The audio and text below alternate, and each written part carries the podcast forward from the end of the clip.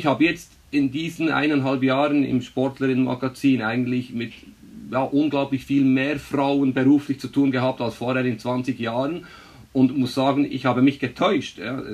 Es ist so, ich habe das auch falsch eingeschätzt, weil es gibt sehr, sehr viele spannende Figuren im Frauensport, nur fehlt eben häufig die Sichtbarkeit.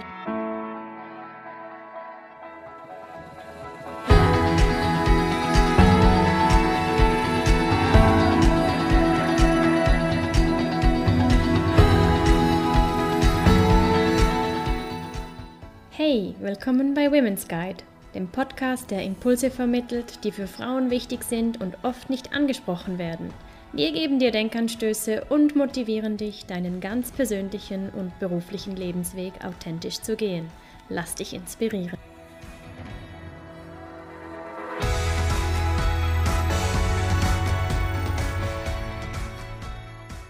Herzlich willkommen. Schön, dass du wieder reinhörst beim Podcast Inspiring and Connecting Women.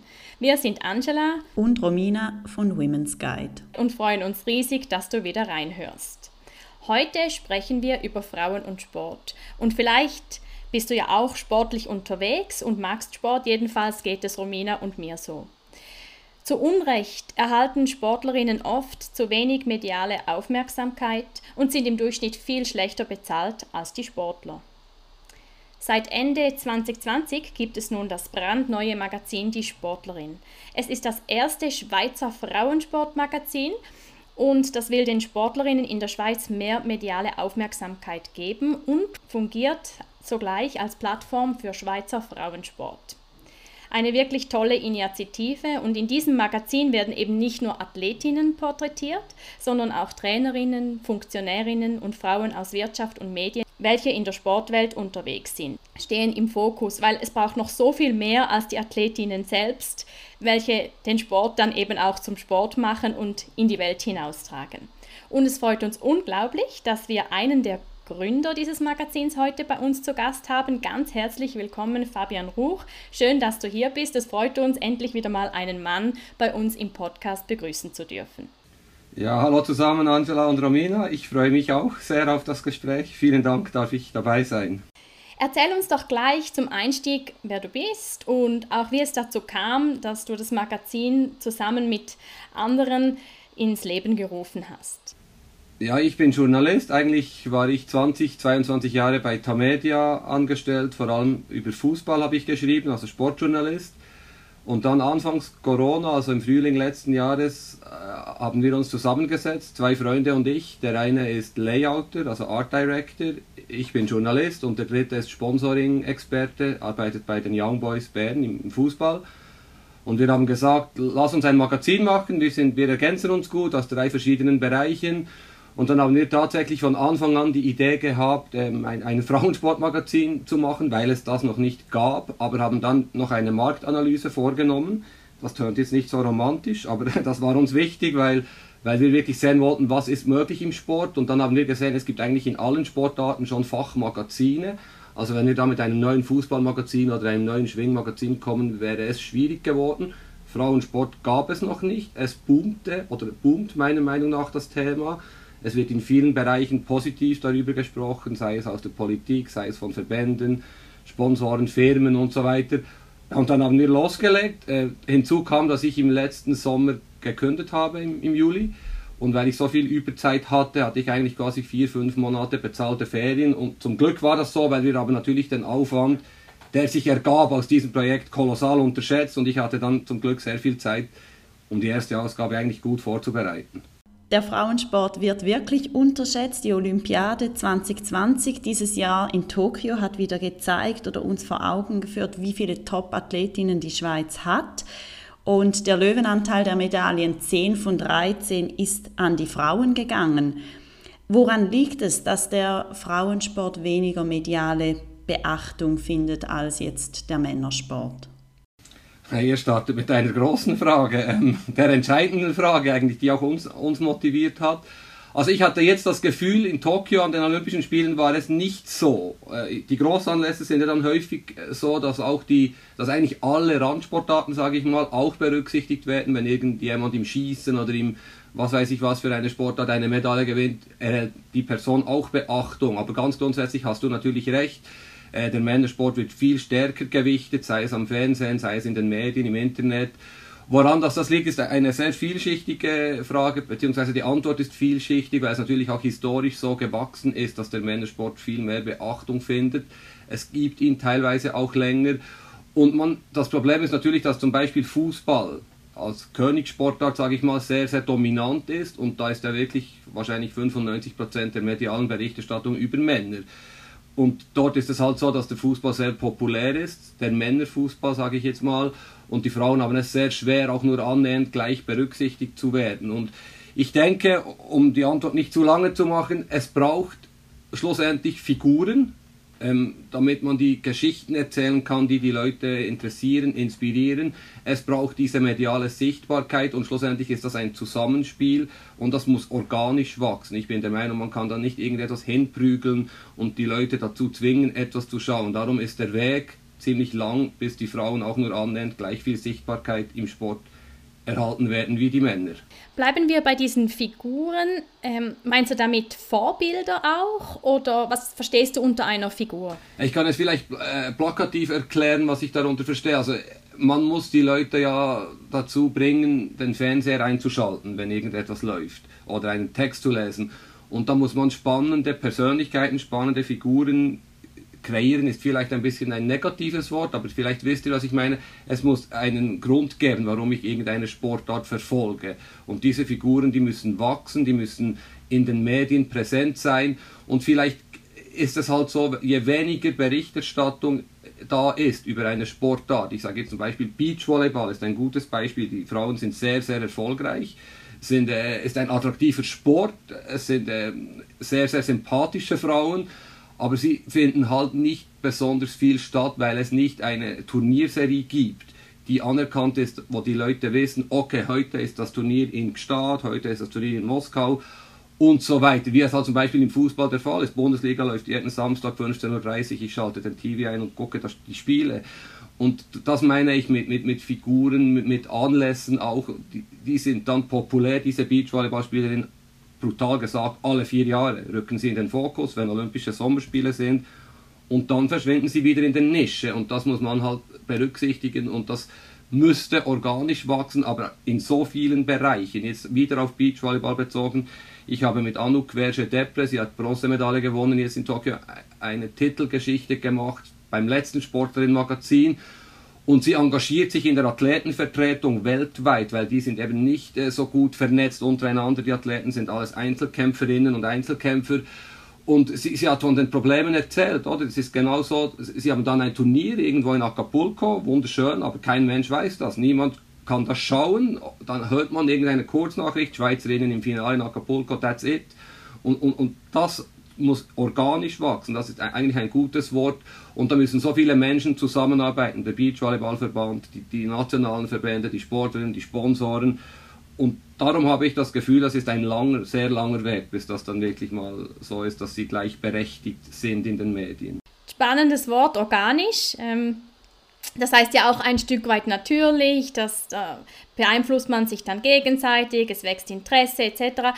Gibt es da nicht auch ein paar Schrauben, die man doch vielleicht weniger organisch ziehen kann, dass eben auch, ich sage, oder ihr wollt ja als Sportlerinnenmagazin, habe ich bei der Einleitung gesagt, es geht ja nicht nur um die Athletinnen selbst, da spielen ja ganz viele Dinge zusammen, Sportjournalistinnen, äh, Aktionärinnen, also Funktionärinnen, Trainerinnen, dass diese eben auch dass man diese auch fördert, sage ich jetzt mal, äh, in diesem Bereich, oh, weil vielleicht plakativ gesagt, ein Sportjournalist dann eher dazu tendiert, einen Fußballer zu interviewen und, und eine Geschichte zu machen, anstatt eine, eine Volleyballerin.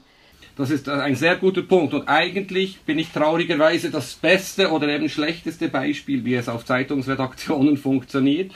Weil ich habe in den 20 Jahren bei Tamedia zum Beispiel, war ich an sehr vielen Sitzungen dabei, und wenn wir dann über Themen sprachen, dann war ich meistens auch einer, oder ja, eigentlich immer einer, der sagte, ja, lass uns noch über Neymar berichten. Der hat, äh, ja, weiß nicht, äh, gestern drei Tore geschossen. Im schlimmsten Fall, so war ich jetzt nicht, ist das Tattoo von Neymar, das neue Tattoo auf dem Oberarm, dann spannender als die Geschichte über Anu Querschedebre, weil sie mehr Klicks bringt im Internet und so weiter. Ihr, ihr kennt diese Sachen. Und ja, und ich habe jetzt in diesen eineinhalb Jahren im Sportlerinnenmagazin eigentlich mit ja, unglaublich viel mehr Frauen beruflich zu tun gehabt als vorher in 20 Jahren und muss sagen, ich habe mich getäuscht. Ja. Es ist so, ich habe das auch falsch eingeschätzt, weil es gibt sehr, sehr viele spannende Figuren im Frauensport. Nur fehlt eben häufig die Sichtbarkeit. Und du hast schon recht, man kann da an, an, an Stellen schrauben. Das passiert ja teilweise, indem auch die, die äh, Sportministerin Jola Ammet hat gesagt, man muss den Frauensport mehr stärken, fördern. Es gibt jetzt auch am TV Frauenfußballspiele am Schweizer Fernsehen aus der obersten Schweizer Liga. Die, die Verbände haben gesehen, es braucht mehr Diversität, es braucht mehr äh, Frauensport. Firmen haben es gemerkt, schmücken sich mittlerweile sogar gerne mit AthletInnen, weil es eben in ist, auf Frauensport zu setzen und das muss man ausnutzen, diese Welle. Und ich glaube, wir haben jetzt als Magazin auf uns bezogen einen guten Zeitpunkt erwischt, um auf diese Welle ähm, aufzusteigen und eben den Frauensport zu pushen und ihm Sichtbarkeit zu geben. Du hast es gerade erwähnt, die Bundesrätin Viola Amherd hat eben vorgeschlagen, eine Frauenquote an den Spitzen der Sportverbänden einzuführen. Wie stehst du zu so einer Maßnahme? Findest du das äh, durchaus ein, ein guter Vorschlag oder sagst du, dieses organische Wachstum muss halt eben wirklich natürlich passieren? Eigentlich bin ich gegen Quoten, egal welcher Art, äh, ähm, ja, weil ich eben der Meinung bin, es voilà, organisch wieder, das muss natürlich passieren, aber ähm, ja, ich habe ich hab das auch mit Frau Canepa besprochen und die war ja wirklich in vielen großen Unternehmen weit oben und sie sagt natürlich auch, je mehr Diversität, je mehr Frauen und Männer zusammenarbeiten, desto besser ist das Ergebnis. Da gibt es ja Studien dazu. Ähm, und da haben wir ja alle die gleiche Meinung, dass es besser ist, wenn, wenn, wenn das äh, unterschiedliche Menschen zusammenarbeiten. Aber ob man das mit einer Frauenquote regeln soll in so einem spezifischen Gebiet wie Sport, da bin ich ein bisschen skeptisch. Ähm, aber was wichtig ist, ist, dass zum Beispiel im Fußballverband, kann ich als Beispiel anführen, ist jetzt Tatjana Henny, die erste Frau in der Geschichte des Frauenfußballverbandes, äh, des, äh, des Schweizerischen Fußballverbandes, Entschuldigung, als Frau in der Geschäftsleitung nach weiß nicht wie vielen Jahrzehnten. Und das zeigt ja schon, dass das ein Problem ist. Und sie ist eine Einzelkämpferin. Sie setzt sich dort für den Frauenfußball ein, ist mit acht Männern, meistens oder sieben, acht Männern an diesen Sitzungen. Und voilà, der Frauenfußball hat dann nicht den Stellenwert, den er eigentlich verdient hätte. Und sie, sie muss wahnsinnig viel Arbeit leisten. Sie hat das schon bei der FIFA, beim Weltverband und beim Europäischen Fußballverband gemacht. Aber sie hat auch erzählt in Sportlern, was sie da für Widerstände überwinden muss, was, wie sie kämpfen muss, nur damit sie ein kleines Budget bekommt für irgendetwas. Und deshalb wäre vielleicht eine Frauenquote nicht schlecht, aber ich bin eigentlich dagegen, weil ich finde, das muss von innen kommen. Die Verbände müssen das selber merken, dass es viele intelligente, gut ausgebildete, starke Frauen gibt, die helfen könnten. Bleiben wir beim Fußball. Ich habe früher selber Fußball gespielt, als ich ein Mädchen war, hatte dann später die Ausbildung zur Juniortrainerin gemacht und als ich dann mit, meiner, mit meinen E-Junioren an die Turniere gegangen bin, haben die Leute immer gefragt, wo denn der Trainer sei. Das hat mich immer irgendwie irritiert, dass das nicht eine 17-, 18-jährige junge Frau sein kann. Eben, wie du gesagt hast, man hat oder man ist sehr bemüht, den Frauenfußball äh, in die Medien zu bekommen. Man kann die Spiele jetzt schauen. Das war, glaube ich, ein ziemlicher Durchbruch, wenn ich das so sagen darf. Ähm, aber die mediale Aufmerksamkeit hängt ja sehr stark mit dem Lohn auch zusammen ich weiß nicht, ob jetzt gerade äh, direkt, aber ich sage jetzt mal, bei den Fußballern ist es ja unglaublich, wie viel die Fußballer verdienen und wie wenig die Fußballerinnen verdienen. Also es sind Top-Fußballerinnen, Schweizer Fußballerinnen, die unglaubliche Leistung erbringen, aber teilweise von, von, von dem Spitzensport nicht leben können. Ähm, und was denkst du, was braucht es bezü bezüglich ähm, den Salären auch noch, dass das geht, weil ich denke, da haben die Frauen eine Doppelbelastung, oder? Wenn man von dem nicht leben kann, wie, wie, wie gut können Frauen dann im Sport, sage ich jetzt auch wieder mal, etwas zugespitzt werden, wenn sie nebenher immer noch irgendwo arbeiten müssen, damit sie ihren Unterhalt verdienen? Das sind natürlich sehr viele Punkte in einem. Also vielleicht zuerst einmal im Frauenfußball findet gerade ein, ein Kulturwandel statt und das beginnt schon beim Namen warum sagen wir Frauenfußball? Wir sagen auch nicht Frauentennis, Frauenleichtathletik, Frauenskialpin. Das ist, ist schon mal eine Reduzierung, die ungerecht ist. Ich habe es jetzt auch gesagt, Frauenfußball. Aber das, wir haben jetzt im 12, das ist ein Fußballmagazin, haben wir eine Geschichte zusammen gemacht mit dem Sportlerin, wo ich auch beteiligt war, wo wir diesen Kulturwandel ein bisschen beschreiben. Und das beginnt bei den Trainingsmöglichkeiten, oder immer mehr Fußballvereine, professionelle, große Super League-Vereine, Young Boys, Servet, FC Zürich und so weiter, verstärken ihre Frauenabteilung. Die, die, Frauen dürfen auf den Trainingsanlagen trainieren, sie dürfen teilweise sogar ihre Spiele in den großen Stadien bestreiten und nicht irgendwo auf einem Nebenplatz im Quartier. Aber es sind so viele Punkte, die da reinspielen. Und ähm, das mit dem Geld ist natürlich so, das ist schlussendlich ist das Marktwirtschaft. Ich meine, im Fußball wird sehr, sehr, sehr viel Geld umgesetzt. Corona hat jetzt ein bisschen für ein Umdenken gesorgt, aber nur ein bisschen. Im Männerfußball ist so viel Geld drin. Und die Frauen, da hast du völlig recht, die, die, die studieren, die haben Arbeit, die haben den ganzen Tag ein strenges Programm, stehen noch früher auf, damit sie um 18 Uhr am Abend aufs Training gehen können todmüde teilweise, trainieren drei, viermal in der Woche, opfern ihre Freizeit, verdienen nichts in der Schweiz. Die Besten können ins Ausland, verdienen aber da auch kein Vermögen natürlich. Und das ist ein sehr, auch da ein sehr, sehr, sehr langer Weg, bis da auch nur, bis die irgendwie äh, mal anständig Geld verdienen können im Fußball. Aber Tatjana Henny, äh, eine Visionärin, sie sagt, ihr Traum sie glaube daran, dass irgendwann einmal die Frauen auf der gleichen Stufe stehen wie die Männer im Fußball. Äh, wir werden das nicht mehr erleben, sage ich, aber, aber es ist nicht unmöglich, weil äh, eben das findet ein Umdenken statt, ein Kulturwandel und Bisher haben sich die Frauen häufig auch abgegrenzt und haben gesagt, hey, unser Sport ist sauberer, reiner, wir haben keine doofen Schwalben wie bei Neymar, bei uns ist es noch ehrlich. Und es findet eine Annäherung statt. Und es hat eben viele Frauen mittlerweile auch, die äh, Buben trainieren oder sogar Männerteams trainieren. Das haben wir eben beschrieben, das ist sehr spannend, das sind da die Unterschiede bezüglich Training, so wie du das gemacht hast mit Junioren. Und es gibt auch Männer, die bei den Frauen ähm, trainieren und dann zurückkommen. Und da muss ein Zusammenspiel stattfinden, wie vorhin bei der Frauenquote. Es ist besser, wenn da die beiden Geschlechter in beiden Bereichen tätig sind. Bin ich überzeugt, dass das ein Mehrwert ist, weil unsere Buben haben ja auch nur Lehrerinnen in der Schule oder 90% Lehrerinnen. Das schadet ihnen auch nicht. Das meine ich, oder? Wenn sie dann im Fußball von Frauen trainiert werden, das muss überhaupt kein Nachteil sein, aber das ist in vielen Köpfen halt noch drin das, was du erlebt hast, ja, das geht doch nicht, dass eine Frau Buben trainiert. Und das dauert, oder? Das dauert, dieser Kulturwandel. Ich finde das spannend, wie du das benannt hast, oder? Frauen dürfen jetzt auch dort trainieren, wo die Männer trainieren und dürfen jetzt auch zum Teil in den großen Stadien spielen.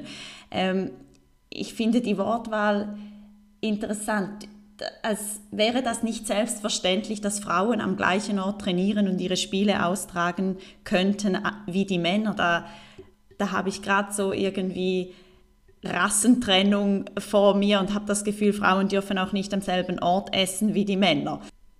Da scheint ja doch noch ganz viel in den Köpfen irgendwie getrennt zu werden, was überhaupt keine Trennung ähm, rechtfertigt. Wie stehst du dazu?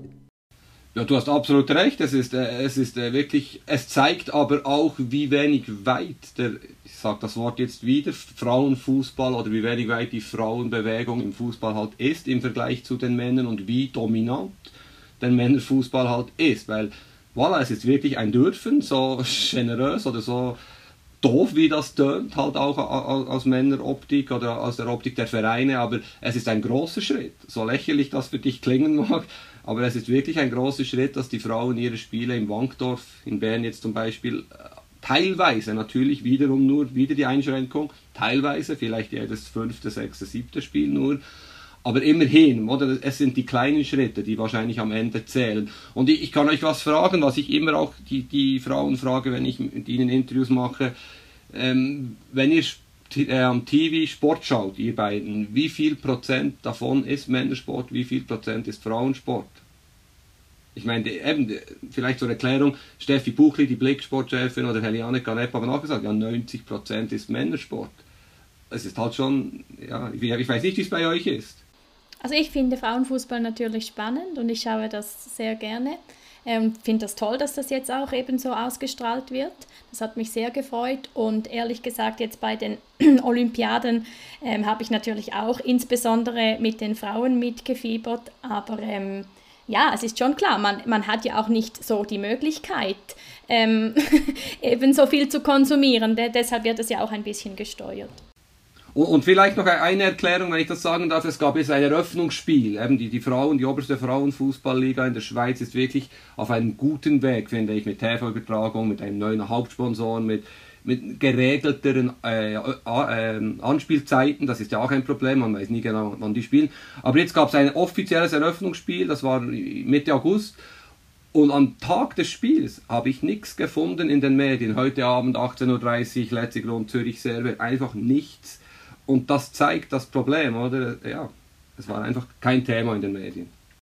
Dann noch etwas, wo die Männer nicht mithalten können, ein Thema, das ähm, immer mehr Aufmerksamkeit gewinnt, der weibliche Zyklus. Also man findet äh, viele Berichte auch in den Zeitschriften äh, darüber. Das ist auch ein Thema, das, sage ich mal, von diesem Tabustellenwert wegkommt. Man spricht darüber, was das für Auswirkungen auf die Frau hat. Was kannst du dazu sagen im Zusammenhang mit Sport? Ist das ein Thema, das, ähm, das viel Aufmerksamkeit bekommt und darüber gesprochen wird? Also ähm, wahrscheinlich könntet ihr mir tausendmal mehr dazu sagen, aber was ich aus journalistischer Sicht sagen kann dazu ist, dass es tatsächlich in den letzten, sage ich mal, zwölf Monaten ein viel größeres Thema geworden ist in den, in den Medien. Es gab Blog-Einträge von Sportlerinnen, es gab längere Texte darüber. Und ich denke, es ist ein sehr wichtiger Punkt in der Trainingsgestaltung. Wie gesagt, ich bin ein Mann, hört sich ein bisschen doof an, aber weil man natürlich das Training perfekt darauf abstimmen kann und teilweise muss man ja auch den, ja, das abstimmen auf die Wettkämpfe und das kann ein, ein sehr heikler Punkt sein und es ist im Zuge der Professionalisierung der Trainingsgestaltung ein wichtiger Punkt. Da gibt es so viele Punkte, die man beachten muss. Ernährung, Erholung und so weiter, äh, Wettkampfvorbereitung. Und ich denke, das ist ein sehr, sehr, sehr wichtiger Punkt, der noch längst nicht perfekt äh, erforscht ist. Und das zeigen ja auch die, die Fortschritte und dass es kein Tabuthema mehr ist, ist ja ein erfreulicher Punkt, dass die Frauen sich mittlerweile getrauen dürfen, auch, auch wieder ein doofes Wort, aber es ist nun mal so, darüber zu sprechen und dass sie, ich finde auch der ganze psychische Druck im Sport, gab ja auch äh, Geschichten an den Olympischen Sommerspielen jetzt, wo sehr, sehr weltbekannte Athletinnen gesagt haben, hey, ich kann nicht mehr, auch Männer übrigens, und ich finde das wichtig, dass man offen darüber reden kann. Ist ja klar, dass, dass ich das finde und ihr findet das sicher auch, aber es ist eben leider in vielen Teilen dieser Welt nicht selbstverständlich, dass man darüber sprechen darf, kann. Absolut. Ich möchte gerne nochmals auf das Gründertrio, also dich und deine Kollegen zu sprechen kommen. Im Vorfeld zum Interview äh, haben wir uns ja schon mal besprochen und da kam auch der Punkt auf, dass ihr immer wieder auch Kritik erntet, dass ihr als Männerteam ein Frauensportmagazin lanciert habt. Was für Kritik ist das, was ihr da bekommt? Ja, ganz einfach die Reduktion auf, aufs Mannsein. Ich meine, genau das, MeToo-Debatte und so weiter, was seit Jahrzehnten zu Recht von den Frauen kritisiert wird, haben wir jetzt auch erfahren, weil wir halt Männer sind und äh, es gab dann so Stimmen zum Beispiel, was wollt ihr uns jetzt die, die, die, den Frauensport erklären, warum Männer, warum nicht Frauen? Es gab zum Teil ziemlich äh, äh, krasse Mails von Feministinnen, sage ich mal, gehört dazu. Ich respektiere jede Meinung, solange sie nicht beleidigend ist. Ähm, was aber auch spannend war, als wir rauskamen, kurz vor Weihnachten letztes Jahr, äh, haben wir recht äh, die PR-Trommel äh, gewählt. Also ich habe recht geschaut, dass wir in den Medien kommen und da gab es viele Berichte über uns, auch in den großen Medien. Ich, ich glaube zum Beispiel auch ein Interview in der Annabelle, hätte ich mir ja auch nie erträumt.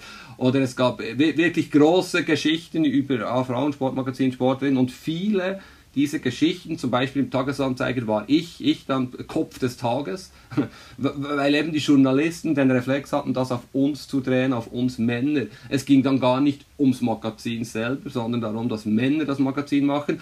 Und da ich selber seit langem Journalist bin, sehe ich diesen spannenden Reflex natürlich. Es ist aber natürlich schade, dass es dann eigentlich fast mehr um uns ging oder um mich als Redaktionsleiter und nicht um, um, ums Magazin und um den Frauensport. Und das, ja, das war zum Teil schon ein bisschen be be befremdlich. Da sind wir wieder beim Tattoo von Nema, oder?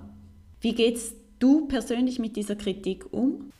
Es, es hat mich ehrlich gesagt überrascht und im Nachhinein finde ich, ich war ein bisschen naiv, weil ich das unterschätzt habe, diesen Reflex. Weil ich, ich habe auch in der Zeitung, in der ich gearbeitet habe, also in der Berner Zeitung, gab es auch einen riesengroßen Bericht ähm, über uns, eine ganze Seite. Und auch da ging es dann um uns drei. Es gab ein Bild von uns dreien in der Zeitung. Eine, eine schöne Geschichte, dann zum Glück auch ein bisschen über das Magazin. Aber ja, ich habe das ein bisschen unterschätzt und es war ja nicht nur Kritik. Es gab natürlich auch, viele Leute, die gesagt haben, ah cool, macht ihr das mutig, einfach so Startup-mäßig nebenbei. Das gab es schon auch. Es gab, das hört sich jetzt so an, aber ich war ein bisschen irritiert über diese Art von Berichterstattung und vielleicht ein bisschen naiv, voilà, dass ich das so nicht antizipiert hatte. Aber am Schluss sagten wir uns, hey, PR ist PR, Hauptsache wir kommen so groß in den Medien als Magazin und vielleicht die eine oder andere oder hat sich dann das Magazin trotzdem mal angeschaut, weil wir halt überall ein bisschen in den Medien waren.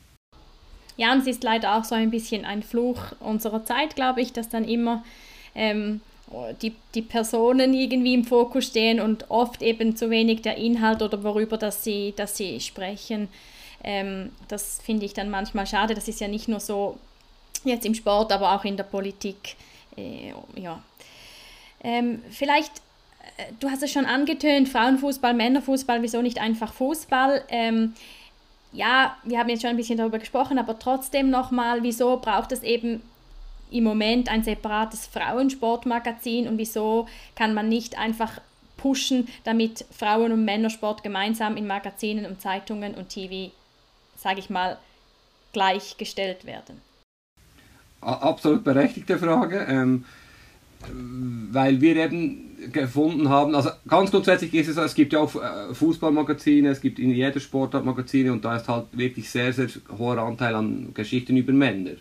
Das haben wir halt auch festgestellt. Und ich, ich glaube, als wir die Idee hatten, dieses Magazin zu machen, so sahen wir schon die Chance, etwas Neues zu machen. Und es, gab, es gibt das noch nicht, es gab es noch nicht ein Frauensportmagazin. Natürlich in einer perfekten Welt wäre es so, wie du gerade skizziert hast, dass er gleich über gleich, gleich viel über Männer und Frauen berichtet wird in diesem Sportmagazin. Aber du kannst ja auch die irgend einem Tag den Sportteil aufschlagen in eine Zeitung, du willst sehen, 80% Männersport.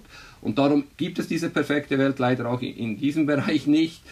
Und wir haben, wir finden, es ist absolut berechtigt, so ein, ein Magazin äh, herauszubringen und halt dem Frauensport, das jetzt vielleicht ein bisschen nach einem Herrenziel, aber es ist schlussendlich schon so, mehr Sichtbarkeit zu geben, weil wir halt auch festgestellt haben, dass wahnsinnig viele große Firmen auch sofort aufgesprungen sind, mit unseren Partnerschaften eingegangen sind, weil sie sich engagieren. Ich darf wahrscheinlich jetzt keine Werbung machen, aber es gibt Firmen, die sich zum Beispiel explizit im Hallensport engagieren, es gibt Firmen, die sich explizit im, äh, im Paralympicsport engagieren und so weiter. Es gibt Firmen, die haben namhafte äh, Athletinnen unter Vertrag wie Muchenga Kambunchi, die Leichtathletin, die waren sofort dabei, weil, weil sie eine Botschafterin dieser Firma ist. Und da, ja, das war für uns auch wichtig, weil wir, ja, es ist schlussendlich schon auch so, dass wir vielleicht nicht gerade ähm, bankrott gehen wollen als Menschen. Und das, das hat uns gezeigt, hey, da ist etwas möglich, auch wirtschaftlich. Wir sind drei Männer, aber uns war immer wichtig, dass wir mit vielen Frauen zusammenarbeiten. Also ich, ich mache die Themen ja nicht alleine. Ich, ich, da haben sich mittlerweile sehr, sehr viele Frauen, Journalistinnen gemeldet mit unglaublich spannenden Themen. Und nach der ersten Ausgabe hat es geheißen, ja, bald gehen euch die Themen aus. Mittlerweile haben wir ein Sheet mit mehreren, ja, 200 finde ich interessanten Themen, weil es gibt wirklich so viele gute Sportlerinnen, die Wahnsinniges leisten. Aber was ein Problem ist, es gibt nicht so viele weibliche SportjournalistInnen. Oder? Wenn ihr das anschaut, wer die Autoren sind, sind leider immer noch rund halb halb. Und eigentlich war mal meine Idee, dass es eigentlich nur Frauen sind, die schreiben. Das haben wir nicht geschafft, werden wir auch nicht schaffen, weil, aber wir sind dran, immer mehr Frauen ähm, einzubinden, auch Fotografinnen und vielleicht können wir irgendeinmal das Magazin dann weitergeben an Frauen. Das wäre natürlich perfekt, weil das wäre dann wahrscheinlich wirklich noch besser, wenn das dann von Frauen gemacht würde. Oder wie seht ihr das? Oder eben äh, in diversen Teams. Oder in diversen Teams, ja. Was darf man konkret erwarten, wenn man die Sportlerin kauft oder abonniert? Ja, wie ihr eingangs erwähnt habt, uns ist es wichtig, nicht nur über Spitzensportlerinnen zu berichten, natürlich auch. Eben wenn Belinda Bencic die Goldmedaille und Silbermedaille gewinnt, möchten wir mit ihr eine Geschichte machen. Haben wir jetzt übrigens geschafft, ein Covershooting in New York zu machen. Sie war ja in, im August in, in, New York am US Open und wir haben das dort, äh, da, weil sie so hilfsbereit war, konnten wir mit ihr das Covershooting dort irgendwo organisieren. Aber eben nicht nur Spitzensportlerinnen, auch Breitensport ist uns sehr wichtig, ein Anliegen. Wir haben Rubriken äh, mit Mental, mentalem Coaching, Fitnessübungen. Äh, wir haben äh, auch sehr, sehr viele Berichte, das ist uns wichtig, über Funktionärinnen, Trainerinnen, über Frauen, die im weiten Feld des Sports, in der Wirtschaft ihre Spuren hinterlassen haben oder immer noch tun, eben wie Tatjana Henny, wie, wie Steffi Buchli, wie Heliane Canepa. Und was uns besonders wichtig ist, und das ist vielleicht ein bisschen in der heutigen Zeit speziell, aber ich, ich, ich lese sehr gerne, und ich bin überzeugt, es gibt immer noch viele Menschen, die sich gerne hinsetzen und lange Texte lesen. Ich sage immer, unser Magazin kommt alle drei Monate raus. Im Idealfall liegt es auf dem Wohnzimmertisch oder auf dem WC und man liest wieder eine Geschichte, weil es sind teilweise lange Geschichten. Ich will keine Werbung machen, aber die sollen ein bisschen tiefer gehen.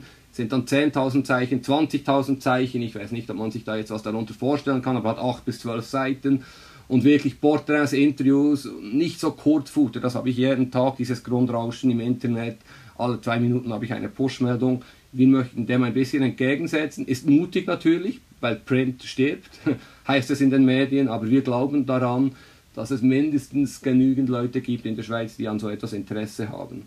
Gibt es das Magazin in dem Fall nur in Print? Im Moment äh, sind wir nur Print, aber es gibt natürlich ein E-Paper, also wo man es dann auf dem PDF oder wie auch immer auf dem iPad lesen kann. Wir, haben, wir sind auch daran, die Internetseite zu verbessern. Einzelne Berichte sind da zu finden auf unserer Internetseite, aber ja, es gibt viele Punkte, die wir unterschätzt haben oder die dazukommen. Auch einen Abo-Shop haben wir dann irgendwann natürlich eingeführt. Ähm, ja, die ganze Buchhaltung, alles. Ja, wir, wir sind da völlig überrannt worden aber also wir sind sehr, sind sehr spannende Erfahrungen natürlich, weil wir so viele Sachen nebenbei noch organisieren müssen. Ich kann nicht einfach nur Texte schreiben, oder? das ist der ganze Apparat, das kennt ihr ja auch von eurer, eurem Unternehmen, wo, das man betreuen muss und das hat man am Anfang nicht unbedingt als erstes gedacht und da gibt es so viele Baustellen, aber es ist wahnsinnig spannend und eben wir erfahren sehr viel Unterstützung und viele Partner. Was wir jetzt auch machen, ist, wir gehen jetzt Stiftungen an, also Medienstiftungen, Frauen, Gleichberechtigungsstiftungen, Vielleicht gibt es besonders spendable Gönner, die sagen, hey, cooles Projekt, cooles Produkt, ich unterstütze euch. Weil wir können das natürlich nicht ewig so einfach nebenbei machen und äh, ja, da sind wir jetzt daran, Schritt für Schritt uns, uns zu, äh, zu verbessern. Ja. Und äh, wie kann man euch unterstützen? Ähm, es gibt ja auch als Einzelperson, glaube ich, die Möglichkeit. Genau, also man kann uns natürlich abonnieren unter www.sportlerin-magazin.ch da haben wir einen Gönner, einen Sportlerinnen-Gönnerverein, da kann man Gold, Silber, Bronze-Member werden für 500, 250 oder 100 Franken. Sind auch andere Beträge möglich natürlich. Ähm, aber ja, und vor allem auch mit, äh, mit Mund-zu-Mund-Propaganda, wenn man das Magazin gut findet, äh, das ist sehr wichtig, über Social Media, äh, reposten, empfehlen. Und äh, ja, wir haben ja auch wirklich noch zum Beispiel spannende Kolumnistinnen, also Alicia Lehmann war dabei, Muchinga Kambunchi, und wenn natürlich zum Beispiel solche Sportlerinnen das dann auch auf ihren Social Media Kanälen pushen, dann ist das für uns sehr hilfreich. Aber auch hier wieder das Wort, ich will nicht langweilen, wir müssen organisch wachsen. Oder? Wir können jetzt nicht auf einmal den besten Twitter-Kanal hinstellen. Ja, wir, wir müssen das einfach äh, Schritt für Schritt planen. Aber eben unterstützen kann man in diesen Bereichen, die ich jetzt erwähnt habe. Und wo kann man dann das Magazin überall bekommen? Also wir kommen alle drei Monate raus. An, Anfang Oktober war die letzte Ausgabe, dann Anfang Januar und so weiter. Und wir, haben, wir sind auch an den äh, größten Kiosken oder an den meisten Kiosken in der Schweiz, wobei das ist auch noch spannend, weil als wir starteten, wurden wir natürlich eingestuft, wie ist das Potenzial von diesen Firmen, die diese Kioske beliefern. Und da hieß es, ja, kauft eh niemand. Also die erste Ausgabe war irgendwie an nur 100 Kiosken, konnten wir gar nichts machen. Dann hat man gesehen, okay, die wurden recht gut gekauft. Mittlerweile sind wir an den meisten Kiosken dabei. Und was wir da zum Beispiel auch machen, wir haben Verkaufsflächen gekauft in, in, im Coop, das kann ich jetzt sagen, wo wir dann zwei Wochen äh, an, an, der Kasse sind in den Coops in der Schweiz. Das sind also so, so Werbeinstrumente, die wichtig sind für die Sichtbarkeit von uns. Also ja, da kann man uns auch kaufen. Ich glaube, das Magazin, ein Magazin kann nicht länger als sechs Wochen am Kiosk sein. Also das heißt, wir sind dann so bis Mitte November die, in dieser Ausgabe jetzt an den Kiosken. Super, und dann dürfen wir ja noch über diesen Podcast einige Gratis-Exemplare verlosen für die, die einfach mal ähm, gespannt sind, was sie darin finden können und ob das etwas für sie ist. Also wenn du, liebe Zuhörerin, ein Gratis-Exemplar bekommen möchtest, dann folge uns Women's Guide und der Sportlerin auf Instagram und kommentiere unter dem Post von heute, welches dein Vorbild im Sport ist und ähm, erwähne, dass du gerne ein Gratis-Exemplar bekommen möchtest. Und dann würden wir fünf Exemplare verlosen. Danke vielmals für dieses Angebot, Fabian. Cool, merci auch. Ja, danke auch von meiner Seite. Und bleiben wir doch gleich bei den Vorbildern. Eben unsere Plattform soll ja Frauen inspirieren, ihren authentischen Lebensweg zu gehen und ihr Potenzial voll entfalten zu können. Und uns ist es eben auch wichtig, Vorbilder zu porträtieren, sichtbar zu machen, welche sich rund ums Thema ähm, starke Frauen engagieren. Und ja, uns würde es interessieren, gab es in deinem Umfeld, in deinem Leben eine Frau, die dich geprägt hat und inspiriert hat, ja, deinen Weg so zu gehen? Also im Sport oder privat? Das darfst du auswählen, ob Sport oder privat. also ja, natürlich, mein, also ja, natürlich die, die, die ganz äh, logischen äh, äh, Frauen, die Mutter, die, die Frau, äh, die Mutter meiner, unserer Kinder, natürlich in, an, an erster Stelle. Vielleicht, was ich erwähnen kann an dieser Stelle, ist, ihr kennt vielleicht das Buch einer australischen Krankenschwester. Ich habe das sogar zufällig in Australien gelesen die hat äh, jahrzehntelang, so wie ich es in Erinnerung habe, ähm, Sterbende begleitet. Und die hat dann so ein Buch darüber geschrieben, was bereuen Menschen. Und ja, die Top 5 ähm, Dinge sind eigentlich so nach dem Motto, hätte ich doch mehr äh, für mich geschaut, für die Freunde, für die Familie, hätte ich weniger gearbeitet, hätte ich mehr Mut gehabt und so weiter. All die Sachen, die man halt eben nicht macht. Und die hat wirklich 95% der Männer vor allem haben am Sterbebett dann gesagt, ah, ich habe so viel falsch gemacht, ich habe viel zu viel gearbeitet, viel zu wenig Rücksicht genommen auf die Familie. Und das hat mich in, dem Sinne inspiriert, weil ich ja das schon immer, wie jeder Mensch, das Gefühl hatte, ja, nicht ins Hamsterrad und so weiter. Und das hat mich in diesem Gedanken bestärkt. Natürlich gelingt es auch mir längst nicht immer so zu handeln, aber ich habe dann für mich, und das ist die Quintessenz aus der Geschichte, gesagt, wenn ich auf dem Sterbebett liege, möchte ich zu den 5% gehören, die das nicht sagen. Ja, da wünschen wir dir viel Erfolg, aber wir hoffen natürlich, dass da noch ein langer Weg äh, vor diesem Sterbebett liegt und du noch viel Energie eben in deine wertvolle Arbeit stecken kannst. Ja. Ja, wir hoffen, dass da noch ein langer Weg vor dir liegt und ähm, möchten uns an der Stelle zuerst mal ganz herzlich bedanken für deine Zeit, für das Gespräch, für dein Engagement. Ich finde es toll, was ihr macht mit diesem Magazin und ich hoffe, dass da noch ganz, ganz viele Ausgaben folgen und auch eure Wünsche ähm, in Erfüllung gehen, was mit der Nachfolge dieses Magazins, so hast es angedeutet, es wäre toll, wenn das mal dann wirklich ganz in Frauenhand sein würde. Äh, wir hoffen das auch und ähm, wir sind überzeugt, dass ihr da einen sehr, sehr wertvollen Beitrag leistet. Und äh, ich finde das toll, dass eben auch Männer sich dafür engagieren, dass mehr Gleichberechtigung, mehr Sichtbarkeit für Frauen ähm, erreicht wird. Ich glaube, wie wir öfters im Gespräch gesagt haben, das geht nur, wenn alle gemeinsam am gleichen Strang ziehen. Und haben wir ja mal einen Anfang gemacht jetzt. Äh, vielen Dank, haben wir bei euch dabei sein dürfen. Ich finde es auch toll, was ihr macht und ja, weiter so. Und ich, ich denke auch, es ist am besten, wenn man zusammen äh, spricht und nicht über und gegeneinander. Aber auch das ist keine neue Erkenntnis. Ja, danke vielmals, äh, Fabian, und euch weiterhin ganz viel Erfolg und ich freue mich auf weitere spannende Ausgaben der Sportlerin. Danke auch dir, liebe Zuhörerin, dass du heute wieder mit dabei warst. Wir hoffen, du fühlst dich inspiriert und wir freuen uns, wenn du auch in zwei Wochen wieder reinhörst. Feedback ist wie immer willkommen, entweder über E-Mail an info at womensguide.ch oder via Social Media. Die Links dazu findest du auf unserer Webseite und in den Show Notes. In diesem Sinne, stay inspired and.